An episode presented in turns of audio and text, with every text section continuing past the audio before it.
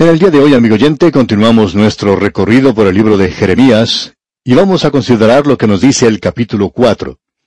El período de tiempo que cubre este capítulo es durante el reinado del rey Josías, y este rey estaba llevando a cabo un período de reforma, pero eso ocurría antes de haber hallado la palabra de Dios. Por tanto, la llamamos reforma y no avivamiento, y lo que estaba ocurriendo era algo muy superficial, por cierto. Creemos que Josías era muy sincero y que él, por cierto, se inclinaba hacia Dios y escuchaba lo que decía Jeremías. Pensamos que él y Jeremías eran muy buenos amigos. Ambos eran jóvenes en esa época en particular. Pero en lo que se refiere a la gente, ellos no se estaban volviendo a Dios en manera alguna. No estaban acudiendo a Dios de una manera genuina, aun cuando Jeremías les había hablado directamente en algunas de las profecías que él había dado. Ahora nos encontramos en este segundo mensaje que él dio, el cual comenzó allá en el capítulo 3, versículo 6, y él trató allí con la situación de rebeldía de esta gente, y continúa hasta el capítulo 6. En el día de hoy quisiéramos señalar los puntos sobresalientes que tenemos aquí. Dios habló de manera muy clara a esta gente, y por ejemplo podemos señalar lo que él dijo en el versículo 10 del capítulo 3 de Jeremías.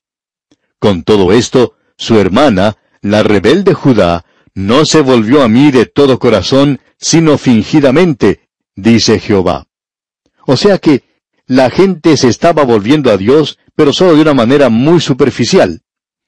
Estaban yendo a la iglesia, es decir, yendo al templo, y estaban nada más que haciendo ciertos ritos. Pero el corazón de ellos no estaba allí, y esto era algo que Josías estaba tratando de lograr. Ahora esto nos revela que en el día de hoy uno puede tener reforma sin tener avivamiento, pero una reforma sin avivamiento nunca es algo genuino. Y no estamos muy seguros que lo que estamos viendo a nuestro alrededor hoy es un avivamiento genuino. Ciertamente que no creemos que sea un avivamiento ahora. Creemos que es un renovado interés en la palabra de Dios y esto puede producir un avivamiento, pero no lo es en el presente, y todavía queda por verse y creemos que en el futuro cercano podremos apreciar lo genuino que esto es, y si esta es una experiencia pasajera para gran cantidad de personas, o si esto es en realidad una conversión genuina. Todavía queda por verse eso. Y lo que tenemos aquí señalado por Jeremías es que esto no era un volverse a Dios verdadero pero fue lo suficiente como para mover a este profeta Jeremías a dar esa profecía tan tremenda que vimos en nuestro estudio anterior, allá en el capítulo 3, versículos 16 al 18, mirando hacia el futuro de aquellos tiempos. Y él habla acerca de que en aquellos tiempos todas las naciones se van a reunir en la casa de Dios en Jerusalén. Esto debió alertar a esta gente a que no dieran por sentado que podían hacerlo todo en forma ritualista con solo ir al templo. Y el profeta trata de advertirles en cuanto a esto. Pero por supuesto no tiene éxito. Él dice en el versículo 22 de ese capítulo 3, Convertíos hijos rebeldes, y sanaré vuestras rebeliones. He aquí nosotros venimos a ti, porque tú eres Jehová nuestro Dios. Y puede que eso les haya impulsado a volverse ligeramente, digamos, a Dios. Pero encontramos en el primer versículo del capítulo 4 una respuesta de parte de Dios a cualquier movimiento de parte de ellos hacia Él. Él está tan interesado y quiere que ellos regresen a la correcta relación con Él. Y Él dice aquí en el primer versículo de este capítulo 4, Si te volvieres, oh Israel, dice Jehová, vuélvete a mí, y si quitares de delante de mí tus abominaciones, y no anduvieres de acá para allá, Ahora Dios les estaba diciendo que no los iba a quitar de esa tierra si ellos se volvían a Él. Y continuamos en los versículos 2 y 3, y jurares, vive Jehová en verdad, en juicio y en justicia, entonces las naciones serán benditas en él, y en él se gloriarán. Porque así dice Jehová a todo varón de Judá y de Jerusalén, harad campo para vosotros, y no sembréis entre espinos. Es decir, que la reforma no era buena. Uno puede sembrar la semilla en la tierra, pero la tierra necesita estar preparada para eso, y no vale la pena sembrar entre los espinos. Y el Señor lo expresó de la siguiente manera, No echéis vuestras perlas delante de los cerdos. No vemos el por qué se debe presentar la palabra de Dios en algunos lugares. Por ejemplo, hay algunos evangelistas que han tratado de ir a trabajar a lugares donde hay muchos juegos de azar y donde hay mucha diversión. Y alguien dice, Bueno, esa gente también debería escuchar el Evangelio. Eso lo llamamos nada más que insensatez piadosa. Dios dice que hay que preparar la tierra antes de estar dando la palabra de Dios. Y eso es necesario hacerlo. Esta gente aquí está pasando nada más que a través de una ceremonia. No era otra cosa sino un rito. No había nada de genuino en todo eso. De modo que, en el resto de esta sección, encontramos el juicio de esta gente. Dios pronunciará un juicio sobre ellos y luego habrá un llamado a ellos para que regresen a Jehová. Y finalmente una predicción clara del juicio. Y amigo oyente, Jeremías no mezquina palabras en cuanto a esto. Pensamos que hoy debería haber más de los mensajes de los profetas que de los mensajes de consuelo. La tierra necesita ser preparada, amigo oyente. Somos naciones en peligro espiritualmente. Nuestras naciones se creen invencibles, sin embargo, es posible desaparecer de la noche a la mañana. Babilonia la Grande cayó durante la noche. Alejandro Magno murió durante la noche y su imperio se derrumbó. El imperio romano desapareció. Amigo oyente, también nosotros podemos desaparecer. Hay algunos que piensan que el poderío militar o las riquezas pueden evitar que esto ocurra. Amigo oyente, eso no es ninguna clase de fortaleza, ya que el deterioro comienza por dentro. Hay cierto deterioro, un deterioro moral. Y alguien tendría que estar hablando en cuanto a esto, pero muy poco se dice hoy sobre esta situación. Parecería que estuviéramos hoy sembrando en terreno espinoso y nuestro Señor nos advierte en contra de esto aquí. Luego vemos que Dios ofrece en estos primeros pocos versículos una oportunidad para que ellos regresen a Él. En la primera parte del versículo 4 del capítulo 4 de Jeremías encontramos, Circuncidaos a Jehová y quitad el prepucio de vuestro corazón, varones de Judá y moradores de Jerusalén. Es decir, que ellos estaban pasando por la forma exterior y la circuncisión era como un distintivo de que ellos pertenecían a la nación de Israel. Pero Dios no dio eso solamente como una forma o una ceremonia.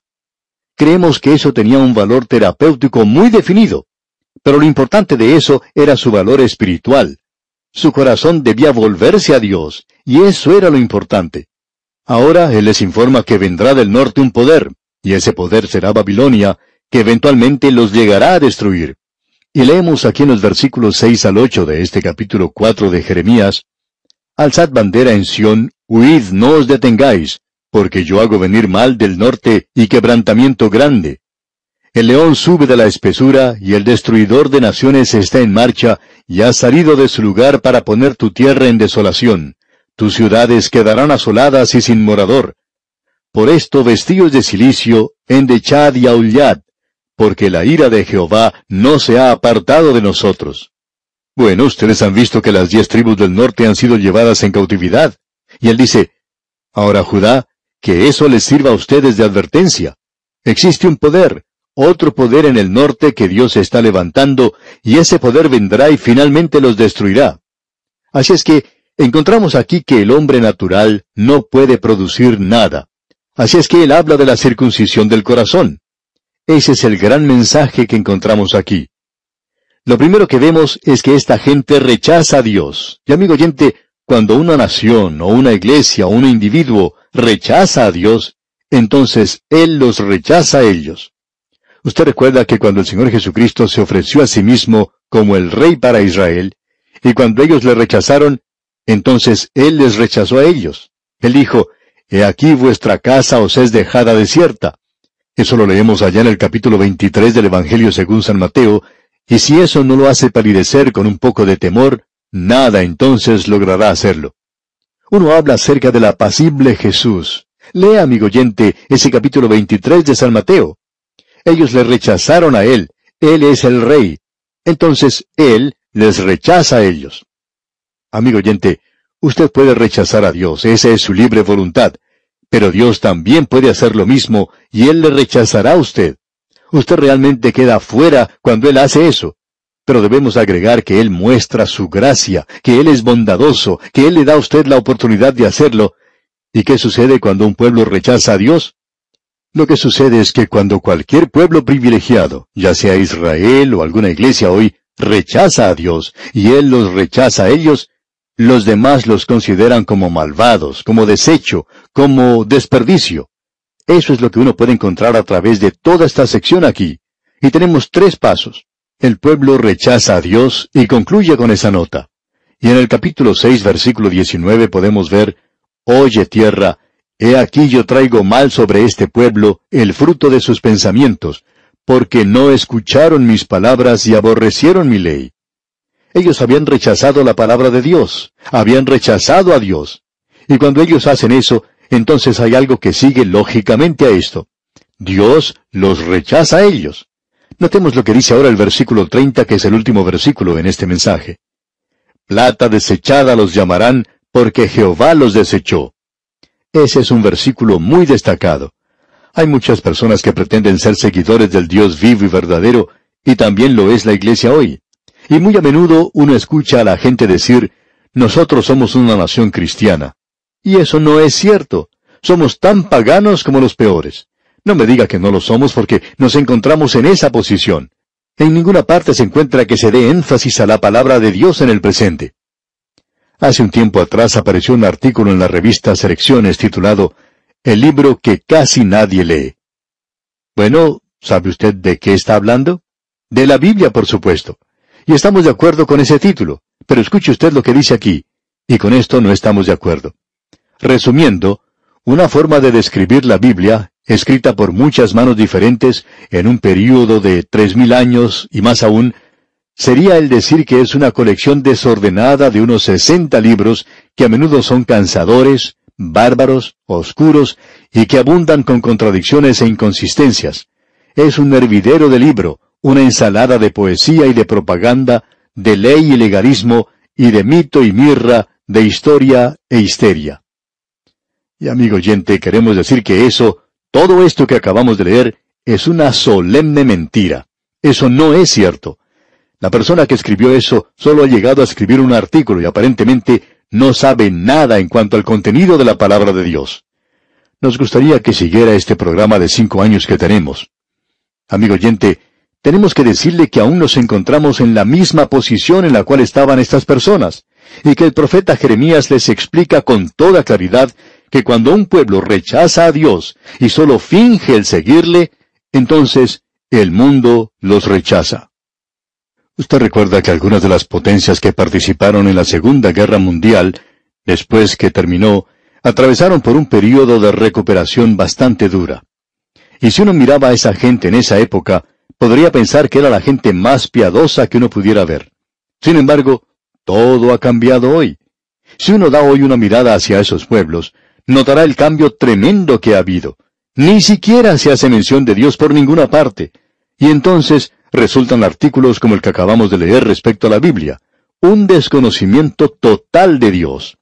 Y amigo oyente, uno no puede pretender ser un pueblo que teme a Dios y luego ser hipócrita en cuanto a eso como nación y esperar que el mundo lo respete. Dios ha ordenado estas cosas que sean así, y sabemos que esto no es algo muy popular, y Jeremías no era muy popular tampoco en su día. No esperamos ganar un concurso de popularidad. La Cámara de Comercio nunca nos ha invitado y nos ha dado un premio diciendo que somos las personas más destacadas del año. Quizá le gustaría hacer lo contrario de esto. Lo que tenemos ante nosotros, amigo oyente, en este libro es el hecho de que este pueblo, el pueblo de Israel, rechazó a Dios. Y a través de toda esta sección uno puede encontrar que una y otra vez ellos se niegan a escuchar, que ellos se niegan a volver a Dios. Notemos ahora algunos de los puntos más sobresalientes de este mensaje.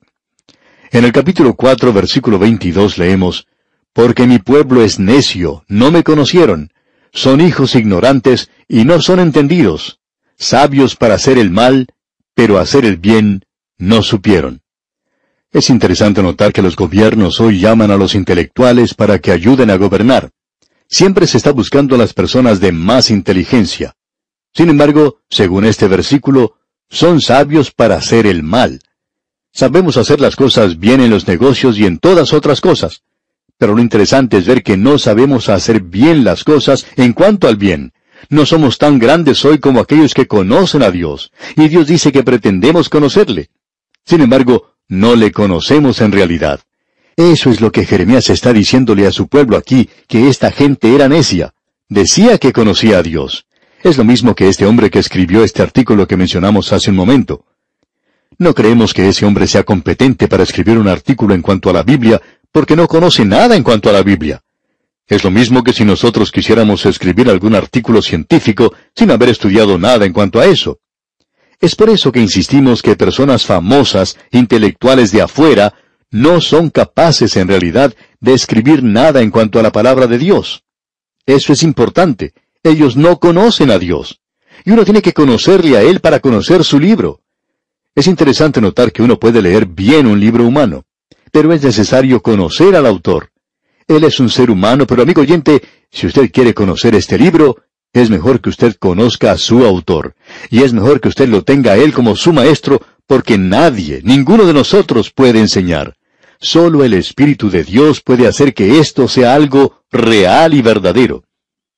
Y aquí tenemos un mensaje realmente tremendo.